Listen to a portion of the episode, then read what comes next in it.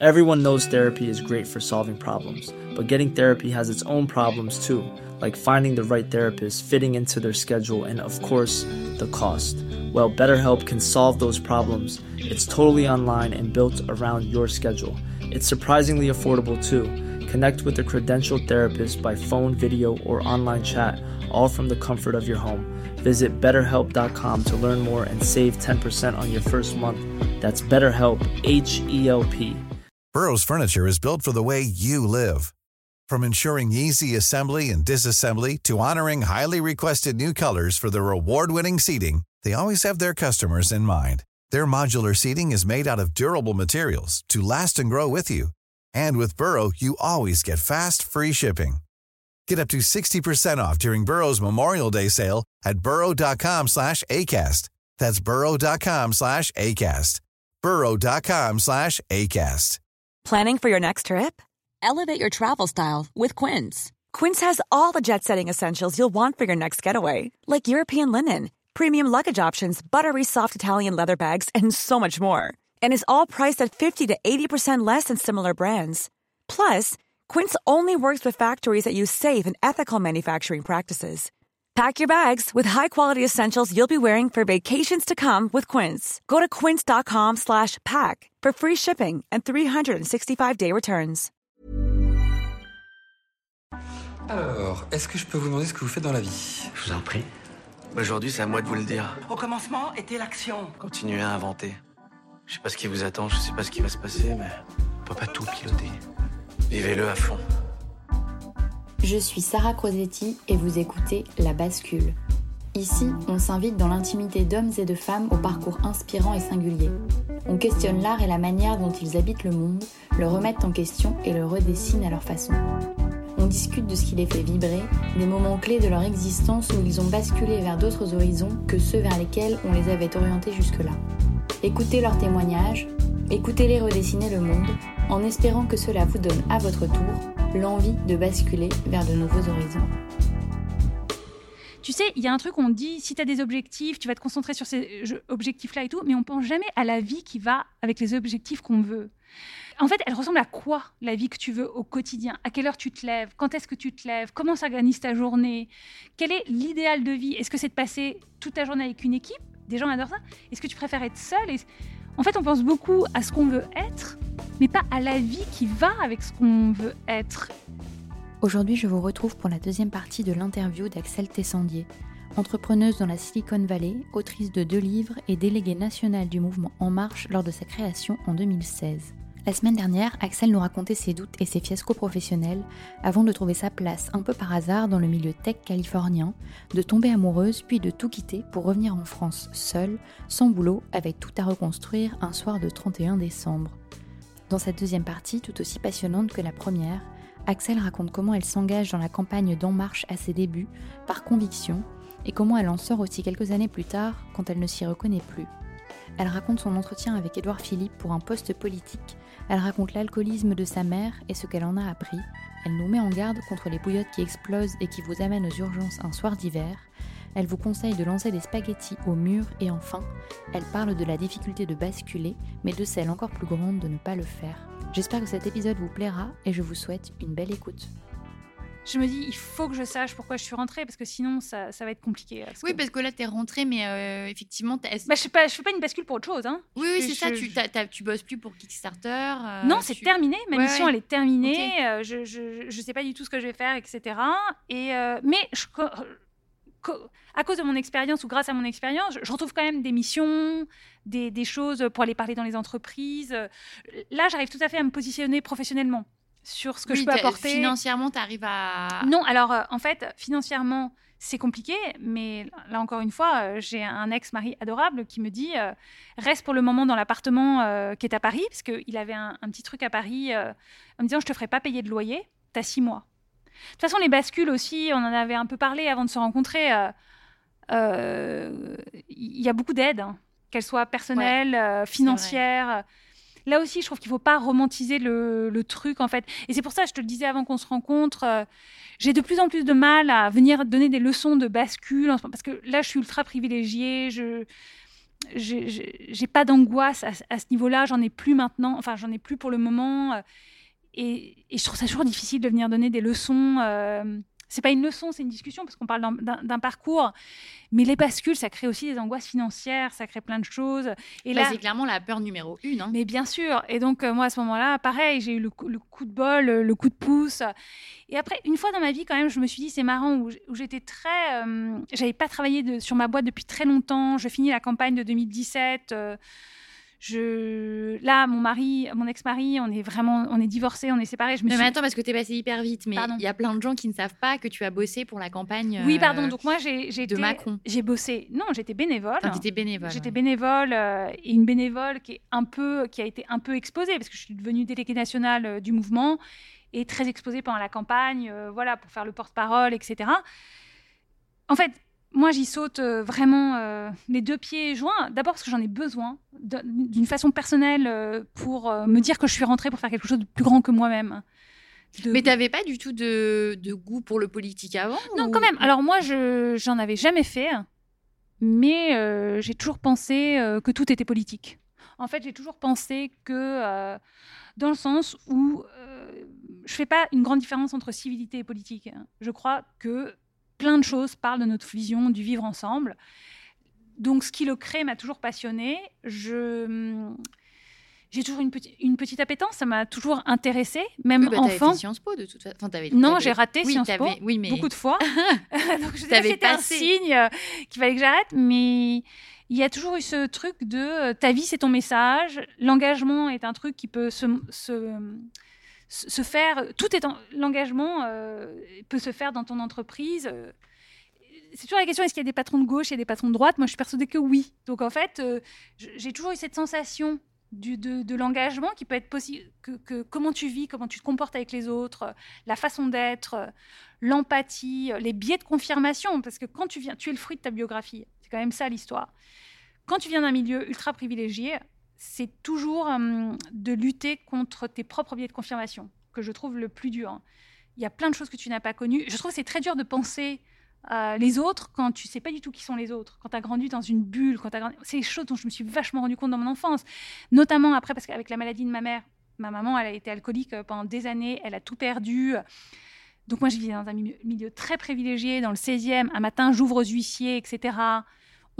tout ça disparaît et en fait, aujourd'hui, avec le recul, je me dis, euh, OK, ça permet aussi de voir euh, autre chose, de comprendre les bulles dans lesquelles on vit, euh, les, biais de confirmation dans lesquels j'étais, etc. Donc, j'ai un peu cette conscience-là depuis toujours. Et si tu t'intéresses aux autres, tu t'intéresses à la politique, je trouve.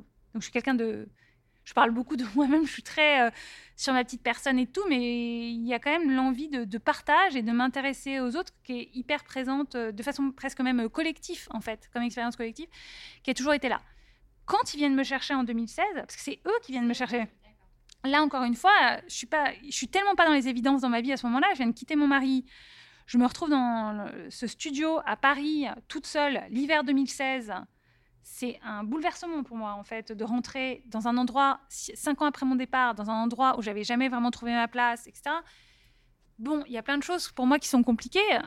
Et là, alors, j'avais quand même été assez marquée par les élections régionales de 2015. Le FN, qui s'appelait FN encore à l'époque, arrive premier parti de France.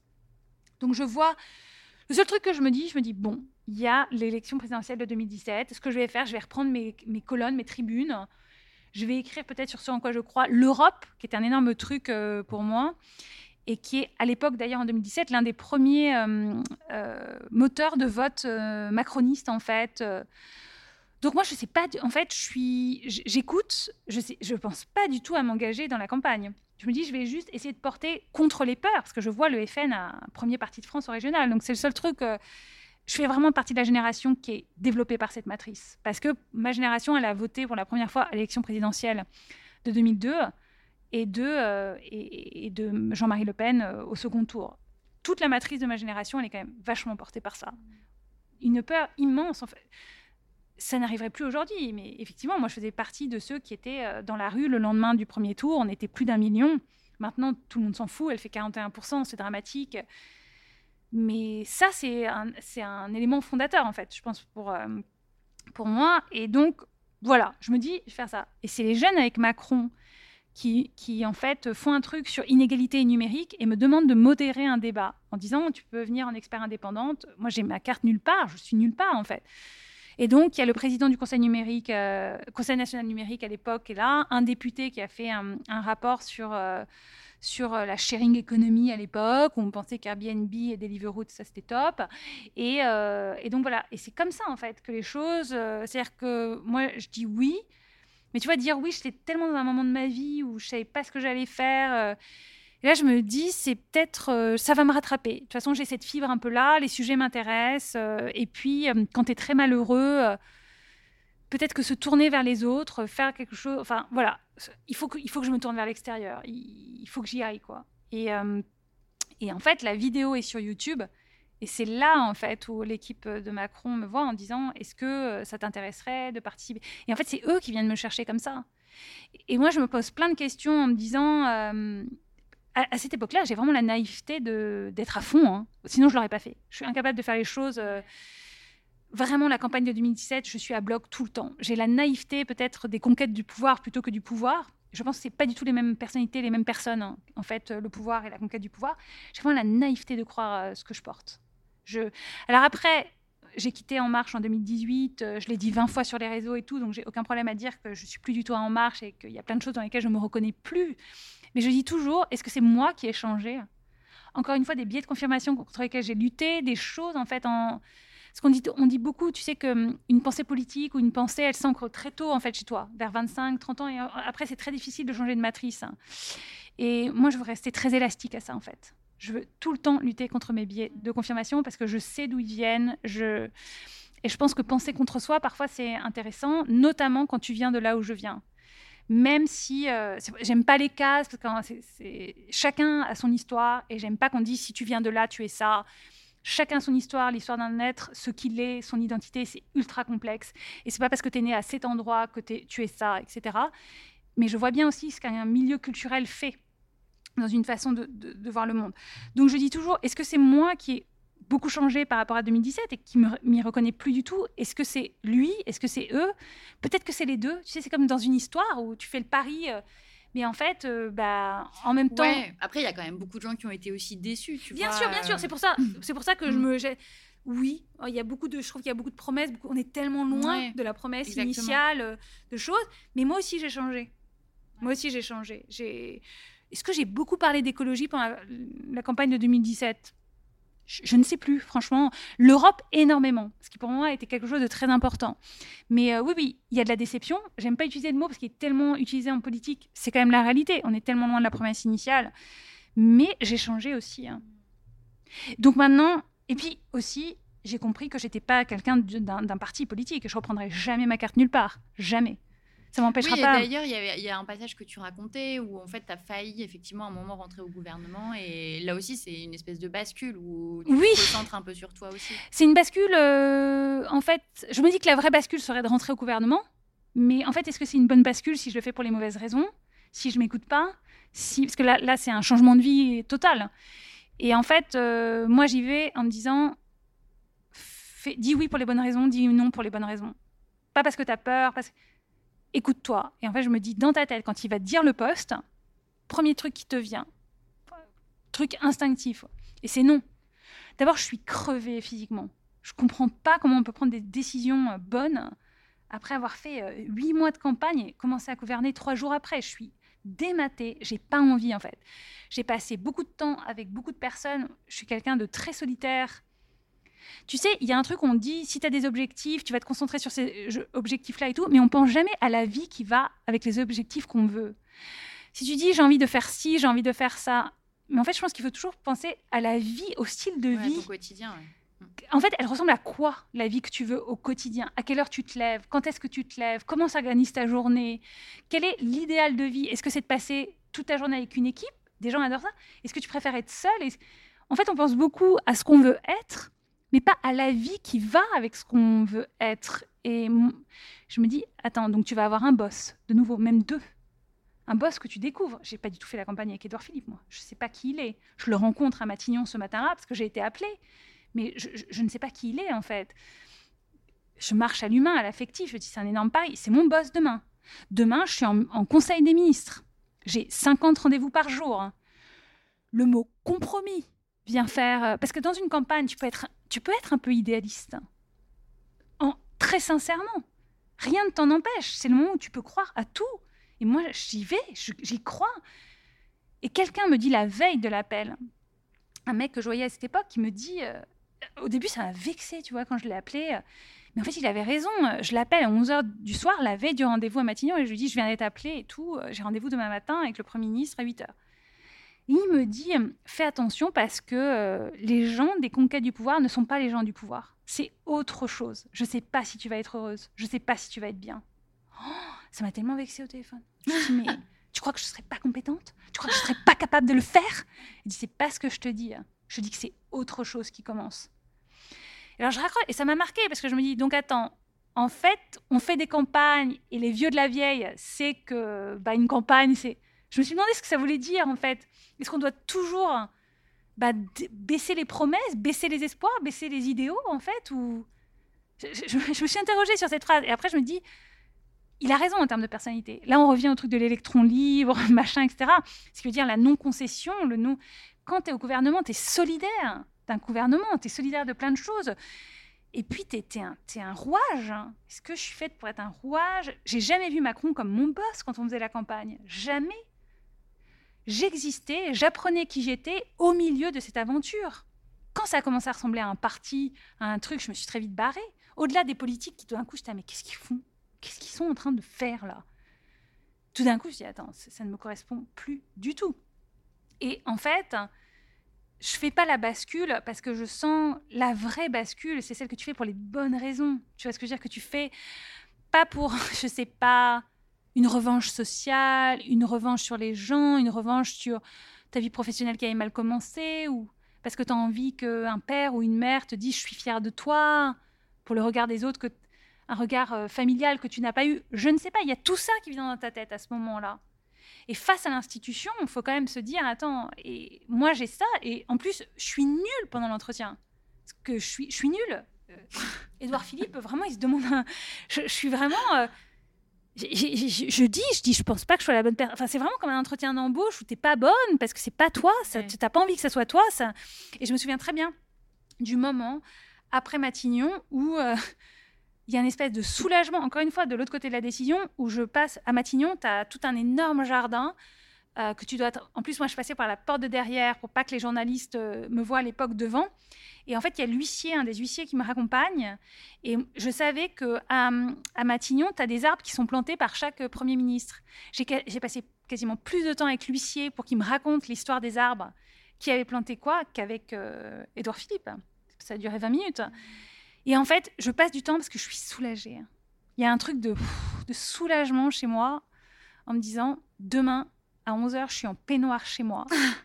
je sais pas ce que je vais faire. Et donc, je regarde la nomination du gouvernement euh, de chez moi en peignoir. C'est exactement ce que je fais d'ailleurs. Et euh, il y a un truc d'ego qui est que d'un coup, ton- tout ton téléphone arrête de sonner. Oui, ça, tu avais, avais pensé un peu ou pas? Oui, alors moi j'ai une peur du vide, mais en fait ce vide-là il était vraiment nécessaire. J'étais fatiguée, mais c'est vrai, tous les demandes d'interview, de portraits, tout ça s'arrête d'un coup. Tu n'existes plus médiatiquement d'un coup d'un seul. Alors que j'avais été méga Ouais, violent exposée. quand même. Oui, bon, j'avais été méga exposée parce que j'étais une bonne histoire pour tout le monde. La fille qui rentre de la Silicon Valley, euh, j'avais une personnalité qui pouvait exister par rapport à ça et tout. D'un coup, tout s'arrête. Et en fait, il y a un truc. dé- Pour l'ego, moi, ce qui m'a le plus agacé, hein, c'est désolé, ma pauvre Axel, j'étais si étonnée de voir que tu n'étais pas au gouvernement et tout. Là, j'ai un truc d'ego débile qui dit écoute, euh, en tout cas, on m'a proposé, hein, j'en étais- mais je, je ne dis rien. Ça, c'est le truc d'ego débile. Je dis non, mais excuse-moi. Euh, c'est parce que je ne veux pas y être. Alors qu'en fait, c'est plus compliqué que ça, parce que, encore une fois, l'entretien, j'étais pas bonne. Parce que c'était pas du tout, euh, c'était pas du tout pour moi. Mais moi, j'ai pas de blues de post-campagne. hein. J'ai un truc de. oh, je vais pouvoir refaire un quotidien qui me ressemble aussi. Encore une fois, je suis quelqu'un de très solitaire, de très. J'ai besoin de temps, en fait. Pourtant, je pense que je suis quelqu'un d'assez. Enfin, on pense que je suis assez hyperactive, très énergique quand on me rencontre et tout ça. J'ai besoin de temps pour moi, pour penser, pour mes idées. Je trouve que c'est très dur de gouverner quand t'as pas le temps de penser aussi, en fait. Et j'ai vécu contrairement, pas du tout comme ça depuis huit mois, où je suis tout le temps en représentation, et puis je porte la parole de quelqu'un d'autre. J'ai besoin de me récupérer. Et le premier réflexe que j'ai, sans savoir du tout si ça va devenir un livre, je commence à écrire pour moi. Et en fait, c'est marrant parce que tu sais, on parle de bascule et tout. Mais les bascules, c'est aussi l'histoire de vocation. Comment récupérer ce qui est vraiment toi, ce qui est, ce qui est au fond de ton ADN, ce qui, qui tu étais. Les bascules, c'est pas des bascules pour aller quelque part. C'est aussi des bascules pour revenir à Ouais. soi, en fait. Et hum, le premier réflexe que j'ai, c'est d'écrire. Et à un moment, je me suis demandé, je dis, attends, est-ce que j'ai pas fait tout ça pour me donner le courage d'écrire mon premier livre, quoi? Pour me donner une histoire dans, dans laquelle je peux un peu me planquer, d'autant plus que j'ai vraiment quelque chose à raconter, parce que c'était complètement fou euh, ce que j'avais vécu. Je me dis, est-ce que, euh, en fait, c'était pas vraiment ça ce que je voulais faire, c'était écrire Et encore aujourd'hui, je me pose la question, parce que je sais pas, si se trouve, j'ai écrit deux livres et j'en ai- j'en écrirai plus jamais, mais je me suis demandé, en fait, si, euh, quand j'étais au milieu du mois de juillet, toute seule à Paris, vide, donc là, j'avais trouvé un éditeur, là, pareil, truc fou, un éditeur m'écrit, Albin Michel. Je dis, écoutez, moi, j'ai commencé à écrire pour moi, je sais pas du tout ce que ça vaut. Je l'envoie à 11h30 le soir, le 27 juin. Je signe mon contrat le 1er juillet. Et c'est là où je te dis, là, financièrement, j'étais pas bien quand même, parce que j'avais déménagé, j'avais pas, je m'étais pas du tout occupée de ma boîte pendant des mois. Le seul avantage, euh, là aussi, c'est pour moi, c'est une égalité Tu immense. payais pas de loyer. Si, si, j'avais déménagé, je payais un Ah oui, loyer. d'accord, c'était fini. Donc là, j'allais sur ma trésorerie. Mais il y a aussi une autre inégalité dont on ne parle jamais, je trouve. C'est que même quand tu as un petit revers ou tu sais pas, tu pas les mêmes réseaux en fait.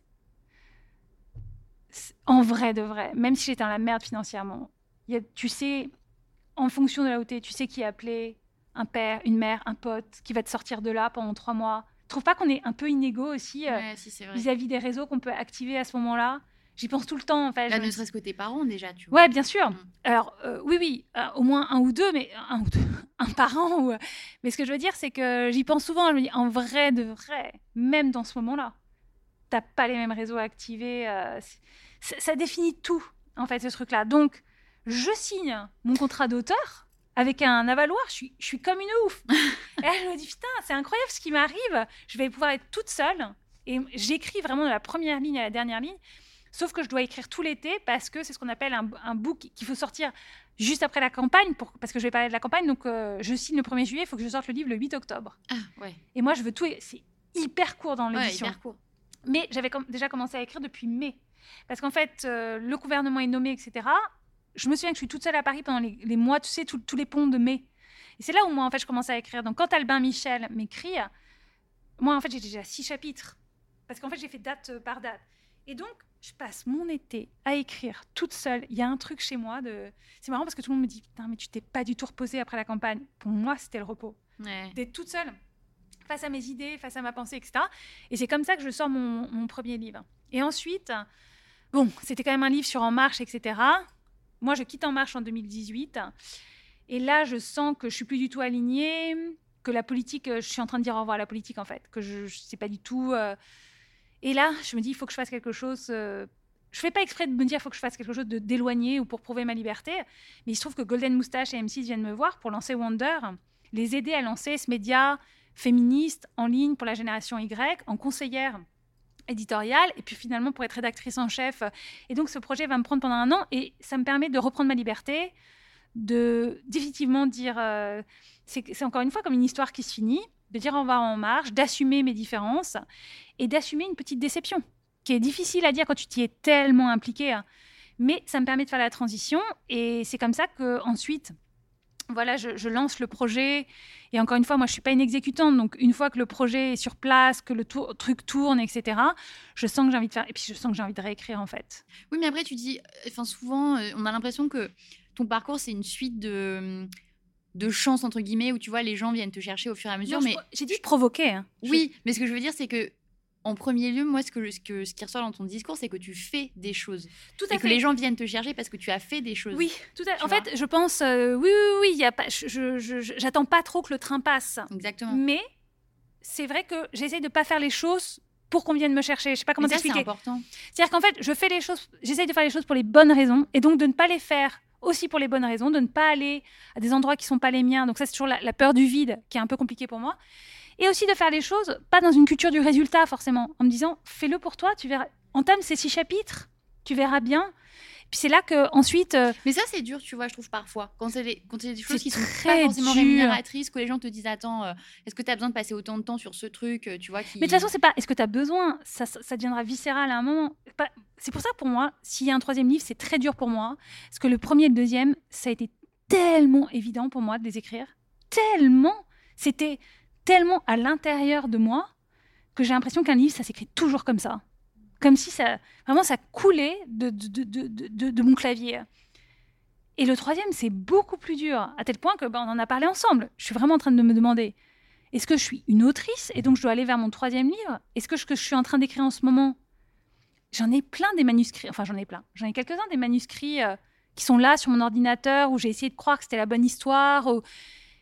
Donc tout est plus compliqué. Et pourtant, je sens ce dont j'ai envie de parler, je tourne un peu autour du pot. Et tu sais, parfois, il y a des bascules que tu dois faire et tu as peur d'aller faire. Alors, t'attends un qu'on vienne te chercher pour te détourner du truc que tu dois faire. sur un autre projet en disant est-ce que quelqu'un va venir me chercher pour m'empêcher d'aller sur ce truc qui va me mettre en face de moi-même et que je dois faire et qui est très très dur est-ce que quelqu'un va venir me sauver? Mais non et donc moi par exemple je me suis beaucoup perdue c'est marrant parce que 2021 l'après euh, pandémie je l'ai trouvé beaucoup plus facile que l'année dernière. Parce que je devais retourner parler de mon livre euh, qui était qui finalement avait peu existé en 2020 parce qu'il est sorti le jour du confinement donc là, je me sentais encore portée par le livre. J'étais invitée à parler des podcasts, à parler podcasts. J'avais pas trop d'angoisse sur ce que j'allais faire après. Encore une fois, coup de bol immense. Moi, j'avais une, euh, un confort financier à partir de 2020 que, que je n'avais pas, en fait, qui est arrivé au moment de la pandémie. Donc 2021, je, Mais qui était, dû à, qui était dû à tes livres ou à... non, non, non, mes livres, Est-ce que tu avaloirs. Donc, donc, non, non, j'ai eu de très bons avaloirs, euh, mais tu sais, c'est très ça difficile. Fait pas très vivre, Non. ouais, les- Ça- ça- ça- c'est très rare les gens qui vivent de leur. euh, Tu sais, c'est euh, Virginia Woolf qui disait ça. Il faut pas seulement une chambre à soi pour écrire. Pour écrire aussi, quand elle parle d'une chambre à soi, elle parle aussi de pas avoir des angoisses très euh, primaires de survie en fait. Ouais. Et c'est très, c'est très rare. Tout d'un coup, non, moi c'était vraiment. euh, très lié euh, voilà, à un truc familial euh, qui, qui n'est absolument pas dû à mon talent, donc euh, ce qui vraiment crée des culpabilités monstrueuses, mais qui est arrivé à un moment de ma vie en 2020, qui était le, moment où ben, je, venais de sortir mon livre, j'avais plus ma boîte que j'avais fermée, euh, où tout était à l'arrêt. Et là, je me dis, enfin, le coup de bol, enfin, coup de bol, je me dis, c'est incroyable que ça arrive à ce moment-là, parce que c'est un luxe fou. Donc 2021 se fait un peu dans un flottement pour moi, où en fait j'ai le luxe du temps pendant quelques mois. Je peux parler du livre, on revient me voir pour ça, je fais mes conférences. Je suis, c'est 2022 qui a été horrible pour moi. Où d'un coup tout ça s'arrête un peu. J'ai pas, j'ai euh, l'adrénaline professionnelle chez moi elle est très haute en fait. Pour que quelque chose m'excite vraiment, vraiment me le livre, tout le monde m'a dit ouais, mais ton livre c'était quand même moins fort que de parler à des millions de Français et tout, mais pas du tout parce que je portais un truc, euh, c'était nouveau, c'est la première fois que je me donnais l'au- l'autorisation d'écrire. euh, Il y a un truc dans l'écriture qui est hyper fort, qu'il soit lu par une personne ou par euh, 20, 25 000 en fait. Mais c'est vrai que j'ose plus prendre la plume pour plein de raisons. En fait, je, commence à un troisième livre que je dois arrêter pour des raisons personnelles. Et je me dis, bah, c'est, en fait, ça fait trop souffrir. J'écrirai plus jamais de ma vie. Donc, je n'écris plus pendant six mois. Et en fait, je me dis, euh, bon, bah, ça, c'est terminé. J'ai plus envie de faire de politique. Je trouve la campagne de 2022 horrible. Ça me vient même pas à l'idée de m'engager pour qui que ce soit. Je me sens hyper loin. Je me dis, c'est pour ça que je dis, parfois, on se reconnaît pas. J'arrive même pas à regarder une émission politique euh, plus de cinq minutes. Ouais. Je, suis- je me dis, j'y suis pas, quoi. Comme beaucoup de Français, d'ailleurs, euh, à ce moment-là. Ça me rassure. Donc je me dis, j'ai plus de dopamine, de, de- de trucs, de trucs professionnels. Je, je ne touche plus une plume pendant six mois. Donc là, il y a un truc de perte d'identité, de soi, de ce qu'on est. Je fête mes 40 ans, on est confiné. Il y a un truc qui me tombe dessus, euh, Ouais. très violent en 2022. Et donc moi, ça, ces moments-là se, se traduisent pas tellement par une dépression, c'est-à-dire le fait d'être euh, dans mon lit, euh, ça se transforme, c'est vraiment beaucoup d'angoisse, beaucoup de peur, une agitation en fait, plus qu'une léthargie, hein, qui est finalement un peu la même chose. Enfin, après je sais pas du tout, mais je crois qu'il y en a un qui est plus tourné vers le passé, l'autre qui est plus tourné vers une angoisse du présent et du futur. Donc moi, je suis une espèce d'agitation, et donc quand je m'agite, je, je- je noie l'angoisse en essayant de. Donc moi, ça pourra jamais être dans enfin, jamais dire jamais, mais étant donné la maladie de ma mère, moi, j'ai pas du tout la tentation d'alcool ou de sortir plus. Tu bois jamais d'ailleurs. Jamais, jamais, jamais. Même à mon mariage, j'ai pas bu. euh, je... Non, ça c'est marrant parce que je trouve que c'est Virginie Despentes qui parle tellement bien de ça. En France, on questionne beaucoup le fait de ne pas boire. Moi, ça suscite toujours des interrogations, mais on ne questionne jamais le fait de boire tous les jours. Par exemple, pour moi, tu vois, le dry January, le fait que ce soit une lutte pour les gens, qu'on fasse beaucoup de blagues dessus et tout, c'est un truc culturel que je trouve fou, en fait. Ouais.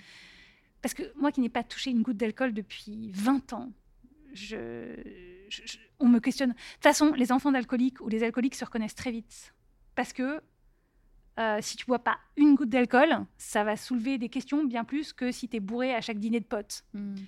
Mais qu'est-ce qui a écrit là-dessus Sans alcool, le livre aussi qui a T'as été. plein de nanas parce qu'en fait, tu sais, c'est très tabou chez les femmes aussi, euh, beaucoup plus tabou. ouais. Euh, et, et ça touche tous les milieux. C'est ça aussi qui est important de dire. Ma mère, ça commence avec de l'alcoolisme mondain, des angoisses, euh, d'un coup, des, angoisses qui sont difficiles à porter. Il y a plein de choses qui expliquent, euh, ça. Mais chez les femmes, c'est très tabou. Et tu as eu trois livres qui sont sortis là-dessus l'année dernière de trois femmes.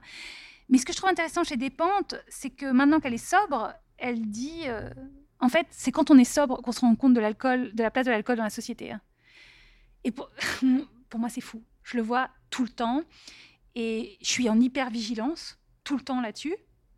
Quand tu es traumatisé, un trauma, c'est trop, trop vite, ou c'est quelque chose, une cassure dans ton enfance, tu vas être en hyper-vigilance sur plein de choses. hein. Et donc, moi, je suis en hyper-vigilance sur ces comportements tout le temps. Je, sens l'odeur de l'alcool euh, quand tu rentres dans une pièce. euh.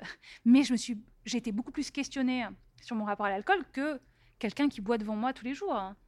Mais d'ailleurs, moi, je pourrais pas être avec quelqu'un qui. Mais tu vois, avec des potes ou des choses comme ça. Et en fait, euh, c'est vrai que ça, c'est. Oui, c'est un truc dans notre société qu'on qu'on questionne pas du. Je trouve qu'encore une fois, c'est Despentes qui en parle très bien. Et quand toi, tu n'as pas été alcoolique, mais que tu as vécu dans cet environnement-là, tu. Je, je ne sais pas ce que ça dit sur nous, de la société, de plein de choses. Mais c'est vrai qu'il y a deux, trois trucs sur lesquels je suis en hyper-vigilance à cause de plein de choses, et ça, c'est le cas. Mais c'est vrai qu'on m'a beaucoup plus interrogé, moi, là-dessus, que, que, je te dis, des comportements qui, pour moi, étaient, étaient plus étonnants. En fait, sur l'année 2022, quand j'ai des peurs du vide, c'est de ça dont on parlait, euh, je vais pas avoir des comportements autodestructeurs, en fait. Parce que euh, même la perte de contrôle est quelque chose qui me fait vachement peur. Donc, tu peux pas échapper à tes angoisses parce que j'ai vu ce que c'était la perte euh, de contrôle. Donc, je vais avoir un comportement très agité, hein, très anxieux, en refusant en plus de, de ne pas y faire face. Donc, ce qui crée... euh, Et en même temps, ça me permet... C'est comme quand, je sais pas, euh, une fois j'ai été brûlée au deuxième degré. euh, je, fais le parallèle parce que je vois pourquoi je l'ai fait. J'ai eu une brûlure au deuxième degré euh, intermédiaire sur toute la cuisse gauche. J'ai une bouillotte qui m'a explosé dessus et tout. Et j'ai pris des antidouleurs que le premier jour. Et en fait, tout le monde me demandait pourquoi tu prends pas des antidouleurs et tout? Je dis parce que je veux sentir ma peau se refaire. Donc ça tiraille en fait, ça tire hein, quand la peau se refait. Tout le monde dit mais ça fait mal. Je dis un peu, mais en même temps je sens que je me reconstruis en fait. Je sens que ma peau, la peau ça met un an à se reconstruire. Ah ouais. Donc ouais, ouais moi j'ai eu trois semaines de pansement infirmier. Ah ouais une vraie merde. Bouillotte, faites très attention aux bouillottes qui éclatent euh, sur le ventre. C'est affreux ce truc. Ouais, ouais. Et quand je suis arrivée aux urgences, je fais une aparté, quand je suis arrivée aux urgences de l'hôpital Saint-Antoine, ils m'ont dit que c'était très courant, en fait, la bouillotte Ah qui ouais. explose. Ouais, donc faites très attention. Ouais, ouais, il m'a dit qu'il envoyait tout le temps l'hiver. Donc depuis ça, moi, je fais toujours des petites alertes parce qu'elle m'a explosé dessus avec l'eau à 100 degrés dedans. Et euh, la plus grosse douleur de ma vie, vraiment, la, la brûlure. euh, et donc, euh, et donc comme j'aime bien les métaphores, effectivement, c'est marrant parce que ça arrivait aussi à un moment de ma vie très particulier, au début 2018. Et donc, je prenais pas d'antidouleur juste pour sentir. Dis, ça fait mal, mais en même temps, je sens ma peau se refaire. Et en fait, alors après, il y a des moments dans la vie où c'est pas jouable, euh, des deuils, des choses très difficiles, où on a besoin d'aide. Moi, je suis en thérapie depuis très longtemps, donc ça, m'aide euh, beaucoup. Enfin, en TCC, en thérapie euh, cognitive, pas en psychanalyse. Donc, on a besoin de béquilles, de plein de choses. Parfois, c'est des médicaments, parfois, c'est des choses comme ça. Mais je me souviens d'un ami qui était en plein deuil et qui décide d'arrêter les, les anxiolytiques. Donc, ça, c'est vraiment une décision à prendre avec son médecin. Il me dit, parce que j'ai besoin quand même de sentir ma douleur. Et je lui dis, mais t'as pas peur que ça soit trop difficile? Et, il me dit, non. je- Et en fait, euh, ça, c'est un choix personnel de tout le monde. Il y a des moments, encore une fois, on ne peut pas faire sans. Il y a des situations où on ne peut pas faire sans. mais moi, je voulais me sentir en questionnement, en reconstruction, comprendre ce qui se passait dans cette année-là pour moi. Et puis, c'est là où j'ai recommencé à écrire. Et même si ça ne donnera pas un troisième livre, pour moi, c'était important. Je crois que c'était très. Je m'étais interdit d'écrire depuis des mois, et je pense que c'était important pour moi d'écrire. Et d'écrire sur quelque chose où je pensais qu'il ne fallait pas écrire parce que euh, c'était peut-être trop près de moi. Parce que le premier livre, c'est quand même sur une histoire, une aventure politique. Le deuxième livre, c'est sur mon parcours, etc. Mais c'est un parcours que je passe. Euh, en fait, je, fais un, parcours de vie sur plusieurs chapitres, mais assez rapidement. En fait, il y a plein de choses. Euh, tu devines des choses. J'espère que tu comprends mieux après le livre. Et le troisième livre, c'est marrant parce que j'ai un ami qui m'a posé la question, qui m'a dit de quoi tu as vraiment envie de parler? Et en fait, c'est Lola Lafont que j'aime beaucoup. Elle a dit on n'écrit pas pour dire les choses, on écrit pour les silences, justement. Pour les choses dont on n'ose pas parler, qui sont vraiment au fond de, nous. Donc, voilà, l'écriture, c'est toujours un, processus. Donc, je ne sais pas si ça donnera un troisième livre. Je ne sais pas. Mais ça m'a fait du bien de reprendre euh, l'écriture. L'écriture, c'est comme un compagnon, en fait, qui est toujours avec toi. Et même si tu as peur du vide, je, pense que même si je suis quelqu'un de très solitaire, euh, en fait, la solitude peut te faire très. C'est très paradoxal chez moi. La peur de l'abandon et en même temps d'avoir besoin d'être très seul. Euh. mais en fait, quand les arts sont dans ta vie, quand l'écriture est dans ta vie, c'est toujours comme si tu avais un compagnon. Tu sais, je sais pas comment t'expliquer. Comme aussi, il y a des livres qui viennent te chercher à un moment et d'un coup, tu te sens plus seul, ou une musique, ou des choses. Et, en fait, quand tu te sens très seul ou quand tu es perdu, ben, c'est comme, comme des compagnons qui Bien sûr, il y a tes proches, tes amis, etc. Il y a des moments de ta vie où tu te sens pas comprise, où tu te sens dans des, des solitudes très particulières qui sont très liées à tes interrogations existentielles du moment tu vois, de, vie ou de choses comme ça. Et l'écriture, c'est comme si tu avais un compagnon avec toi qui est tout le temps là. Et il y avait une, une, interviewée, une journaliste, Géraldine Normand, qui avait conseillé euh, dans ses conseils, quand tu as envie de basculer, pour mieux te connaître, d'écrire vraiment au réveil. Tu sais, quand tu es dans une phase un peu. Euh, oui, euh, bon, le, le, journaling, même pour pas écrire de livre, je le conseille. Par exemple, je fais toujours un journaling, trois pages, même quand j'écris un livre sur mon ah ordinateur. Ouais. ça Journaling, ça veut dire que c'est écrit ce qui vient. Oui, et je me relis jamais. Même parfois, je trouve que mon écriture est illisible. Et c'est marrant parce que là, il y a un livre qui vient de sortir sur Steinbeck. Euh, où en fait on a l'écriture de Steinbeck d'un livre qu'il a sorti avec le journal qu'il écrivait en même temps à son éditeur. Et je comprenais tellement la démarche, le journal intime pour soi pendant l'écriture et l'écriture du livre. Et en fait, c'est pas du tout la même chose. De toute façon, moi, dans les habitudes de vie euh, qui m'ont toujours aidé, euh, que ce soit pour les bascules, entre les bascules, entre deux, c'est le c'est donc cette écriture un peu automatique, effectivement, de trois pages, le, sport, de, façon très concrète, la marche, qui je pense est l'activité la plus euh, sous-évaluée de tous, la marche, la pensée en mouvement, le... quand je commence à... Parce que quand t'es pas bien, tu vas avoir la tentation un peu de te friser, tu sais, de te... Pardon, de te... de plus bouger. Comme si si tu bouges plus, tu es en sécurité, il n'y a plus rien qui se passe, tout va bien, tu te recroquevilles, tu te mets en position comme ça, et en fait, c'est l'horreur, parce que la l'angoisse s'installe même physiquement dans ton corps. Donc se mettre en mouvement, marcher. ça, je le partage vraiment maintenant. Je sais que quand je me sens pas bien, même s'il est 22h, je vais courir. Ouais. Parce que ça te, quand tu rentres, ça t'a débloqué des trucs. C'est incroyable. Alors que quand t'es pas bien, tu as la tentation de plus bouger. Hein. Exactement. Pour tu dire ça va passer, ça va frise. Et en fait, c'est pire parce qu'en fait, il y a un truc qui s'installe dans le corps. Donc même, euh, tu sais, un peu euh, bouger, euh, cinq minutes dedans chez toi, aller courir. Donc il y a ça, parler aux gens qui t'aiment. Moi, je pense que les bascules, elles sont quand même vachement aidées par un entourage qui te comprend. Et parfois, malheureusement, c'est pas ceux de l'année d'avant, c'est pas ceux de l'année d'après. Parfois, il faut faire, euh, il faut dire au revoir à des gens, il faut dire bonjour à d'autres. Il y a des gens qui vont te soutenir, il y a des gens qui vont être hyper angoissants dans des moments de bascule. Et, et qui le font pas forcément euh, consciemment. Non, c'est parce qu'ils projettent des peurs d'eux-mêmes sur toi, parce qu'il y a un truc que tu vas faire que eux n'osent pas faire. Il y a plein de raisons. Euh, là aussi, je crois que dans l'empathie, on peut jamais se mettre à la place des autres ce que j'essaye de faire quand je comprends pas quelqu'un quand même, ou quand quelqu'un a une réaction plutôt qu'une action, euh, j'essaye toujours de comprendre d'où ça vient. En faisant la même chose pour moi, je vois bien ce qui m'agace, je vois bien ce qui provoque un peu. Pourquoi je réagis comme ça, ce truc-là? Pourquoi je, pourquoi je réagis? Et en fait, c'est toujours intéressant aussi de, le faire pour les autres. Et parfois, c'est des peurs euh, projetées. Mais dans une bascule, il y a quand même l'entourage. Et parfois, une bascule, ça veut dire peut-être la faire un peu seule ou la faire aider par la personne qui n'est pas la plus proche que de toi, mais qui comprend exactement ce que tu es en train de vivre. Euh, les bascules seules, c'est très dur. C'est très dur. Moi, elles ont toujours été. Je crois que personne n'est sauvé de soi-même. C'est quand même la vérité. Je l'ai vu avec ma mère euh, qui a fait beaucoup de rechutes, qui a été dans beaucoup de cures, beaucoup d'endroits, etc. Et il y a quand même un moment où je l'ai vu euh, se... beaucoup de mains tendues, mais il y a un moment il faut prendre la main. Il y a un moment où j'ai dit c'est marrant, là je pense que c'est la bonne. Je pense qu'elle va y aller. J'ai senti qu'elle s'est dit c'est ça ou la mort en fait. Aider, bien sûr, mais il y a un moment j'ai senti la différence. Tout d'un coup, elle allait se sauver elle-même. Et tu peux être beaucoup aidé, mais j'ai senti un truc. Euh, et ma mère, elle, on a fêté ses 20 ans d'abstinence le mois dernier. Ah, génial. C'est rare, mais elle était au bon endroit. Elle s'est aidée toute seule. Enfin, non, elle a été aidée, mais je l'ai vue se prendre par la main, en fait. Et ce qui est fou, c'est que maintenant, ma mère, elle a été trésorière des AA. Ce que j'adore aussi chez Dépente, c'est qu'elle parle beaucoup des euh, narcotiques anonymes, des alcooliques. C'est très dur de s'en sortir seule de tout ça. Et ma mère, elle a aidé des gens, elle aide des gens.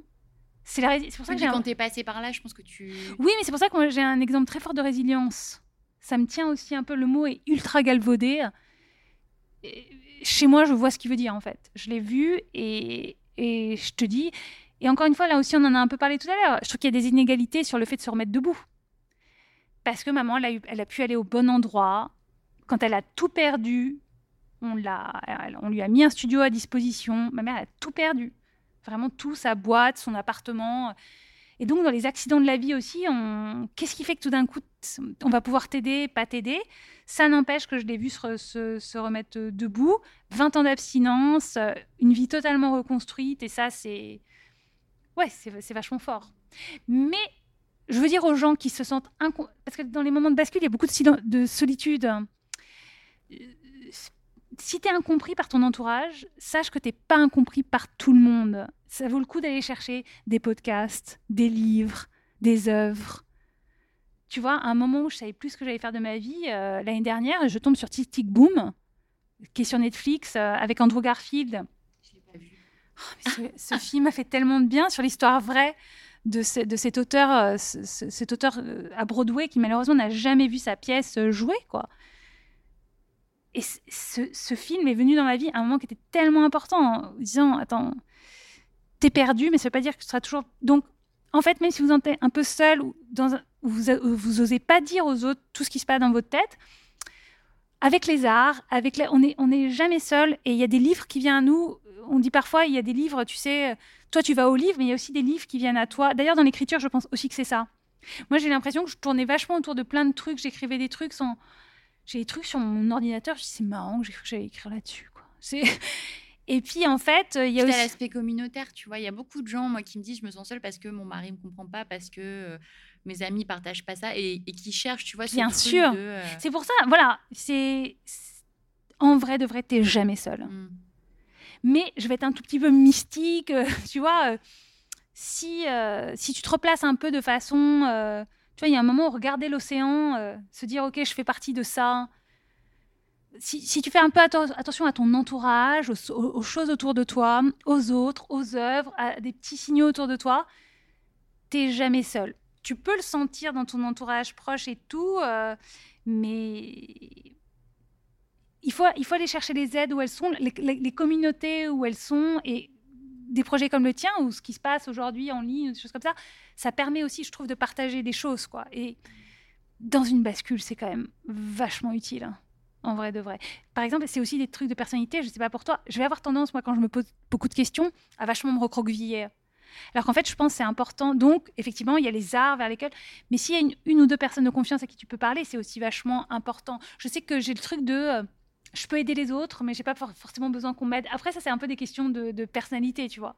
Mais euh, les bascules, c'est il faut être un peu avec soi-même, parce qu'il faut s'entendre, hein, penser et se couper un peu du bruit. Mais aller trouver les aides. Le journaling, le sport, les personnes qui vont comprendre, les œuvres, les podcasts. Tu vois ce que je veux dire? Et si on est à l'écoute, on sait où aller trouver les trucs qui vont nous faire du bien. Dans une bascule, je trouve. Mais d'ailleurs, j'allais te poser euh, une dernière question rituelle, parce qu'on arrive à la fin de cette bien sûr. qui est quel est ton conseil principal pour les gens qui ont envie de basculer? C'est marrant, je me demande toujours, est-ce que quels sont les vrais les conseils que j'ai vraiment écoutés dans ma vie à ces moments-là? C'est marrant, c'est des conseils que, que je n'avais pas sollicités. Souvent, c'est des conseils, je te dis, c'est comme Tic Tic Boom qui arrive euh, à un moment où je suis en train de me poser plein de questions. Euh, et je, mets le fil en me disant, voilà, quand il dit, OK, ne lâche pas ta vocation, et oui, euh, euh, chercher, créer, c'est lancer plein de spaghettis au mur et voir s'il y en a une qui accroche, quoi. Et à ce moment-là, ça fait tellement bien cette phrase. Ou même, enfin, regardez ce film que j'aime beaucoup si vous êtes dans une réflexion euh, créative. Le conseil, c'est honnêtement, en vrai de vrai, je pense qu'il y a tellement de choses qu'on sait déjà sur ce qui nous ferait du bien, sur ce qu'on a envie. Mais il y a tellement de lutte entre le cœur et la tête dans ces moments-là entre des angoisses euh, parfois euh, ancestrales en nous, euh, du regard des autres, de notre histoire personnelle. Et le cœur, qui sait, c'est vraiment la, phrase frappe le cœur, c'est là qu'est le génie. Donc frappe le cœur, c'est là, là qu'est le génie. Écoute-le, entends-le. Il sait. Et ensuite, c'est toute une histoire de trouver un petit peu la cape quoi qu'on va se mettre pour se donner un peu de force. Et ça peut prendre euh, la forme d'un podcast, ça peut prendre la forme euh, des aides qu'on a trouvées, ça peut prendre la, forme d'une œuvre, d'un mentor, d'une aide psychologique euh, parfois. Mais il faut vraiment... en fait, on sait. On sait très vite, on sait très tôt. Et ensuite, il y a tout le chemin qu'on doit faire aussi en soi pour y aller, qui parfois est nécessaire. Je comprends très bien qu'on fasse pas des bascules du jour au lendemain il y a plein de choses auxquelles il faut penser. Hein. Mais sur le long terme, je pense que le fait de ne pas faire la bascule sera beaucoup plus difficile que la terreur de la faire quand on l'entend vraiment. Et encore une fois, ce qui m'a sauvé dans mes bascules, toujours, c'est de savoir que je les faisais pour les bonnes raisons. Pas par fuite, pas par peur, pas par pression sociale, pas parce qu'on me le demandait, hein. pas parce que je pensais que c'était ce qu'on attendait de moi, pas par traumatisme, pas par névrose, hein. pas par peur ancestrale de l'enfance, mais parce que euh, c'était vraiment euh, qui j'étais. Bah, c'est dur ça aussi à. C'est très dur, c'est l'expérience, le temps, euh, les échecs, les erreurs, les expériences. Euh. Enfin, je suis pas boudin, j'en fais tout le temps. Je me vois dans mes vieux réflexes, je me vois dans mes vieilles peurs. Mais ça n'empêche que dans les bascules qui avaient du sens, c'est quand j'ai pas laissé la peur, les évitements, les petites angoisses prendre le dessus et être préparé à ce que ça soit pas facile. Après la bascule, il y a une période post-bascule où on a très envie de refaire le chemin en arrière. Il y a une grosse tentation, s'équiper aussi pour euh, ce moment-là. Mais le cœur, il sait, euh, il sait très vite. Et puis il y a une histoire euh, de vocation. Enfin, la vocation, ça met une grosse pression, je trouve. Mais c'est marrant, j'ai une rencontre dans un book club à Biarritz il n'y a pas longtemps et, et on parlait beaucoup des impulsions. Qu'est-ce qui avait donné des impulsions pour changer et je leur avais demandé euh, aux personnes qui étaient là, est-ce que ça, dans les bascules ou les, impulsions, il y avait toujours une question de revenir euh, à ce qu'on était enfant avant que la société. Est-ce que les impulsions, les bascules auxquelles vous revenez, ou que vous avez envie de faire, on en parlait un peu de revenir à soi, est-ce que ça vous renvoie à des rêves d'enfance, des choses que vous voyiez faire quand vous étiez petite ou petit et que vous avez complètement abandonné Parce que c'est une énorme interrogation pour moi en ce moment. J'essaye de me rappeler si je me voyais écrire, est-ce que j'ai eu peur est-ce que de me rappeler de choses dont j'étais passionnée enfant Je vois en fait, et, en fait c'est revenu assez souvent. Oui, il y a quelque chose de, l'enfance que j'ai lâché ou de mes rêves d'enfant. C'est marrant parce que mon grand sujet en ce moment, c'est être adulte ou pas. Qu'est-ce que c'est un adulte, etc. Et est-ce que c'est c'est renoncer à quelques rêves, à, ce que les possibilités soient moins nombreuses? Si c'est ça, euh, on a le droit de on a le droit de dire qu'on ne fera pas tout à fait bien le job d'adulte. Moi, je, pense qu'on a le droit de rêver. Je pense qu'il n'est jamais trop tard ou trop tôt. Parfois, il est trop tôt dans la vie. Il y a le moment où c'est le bon moment et, euh, je pense que ça serait dommage de se dire c'est trop tard pour ma bascule. Ou j'ai organisé ma vie de telle façon que ça va être beaucoup plus compliqué. Même si on est hyper libre de tout, il y a toujours un moment où c'est compliqué psychologiquement. Euh, alors la, difficulté matérielle, on en a un peu parlé, il y a, aussi ça. Et moi, je veux pas qu'on se fasse mal, je veux pas qu'on sorte vachement de sa zone de confort. Pour... Non, on peut aussi organiser une bascule en se disant je prends un risque, euh, mais qui est posé, euh, qui est calculé, euh, qui est pensé. Et on en a un tout petit peu parlé, je voudrais finir sur le conseil, un peu de faire les choses, comme tu as dit, un peu sans une attente de résultat, comme si on posait un truc dans l'univers, tu vois ce que je veux dire? Et en faisant les choses, on n'a pas la même vision de soi, on se comporte pas. Par exemple, en ce moment, le fait que j'ai l'écriture de nouveau pour moi, c'est un petit truc de confiance en moi que les autres euh, ne savent pas. Parce que je leur dis pas quand j'arrête d'écrire six mois ou pas, mais qui moi me, redonne un tout petit peu de, choses sur une chose que je sais faire pour moi. Et donc en fait, faire aussi, juste faire, hein, vers les verbes, tu sais les verbes dont on parlait au début pour se définir, vers des verbes qui nous plaisent, qui sont qui on est Et quand on plante des petites choses comme ça dans l'univers, euh, bah, c'est ce qu'on disait tout d'un coup. euh, bon, je parle, je sais pas des lois de l'attraction, j'en sais rien. Mais nous, en tout cas, on se comporte pas de la même façon.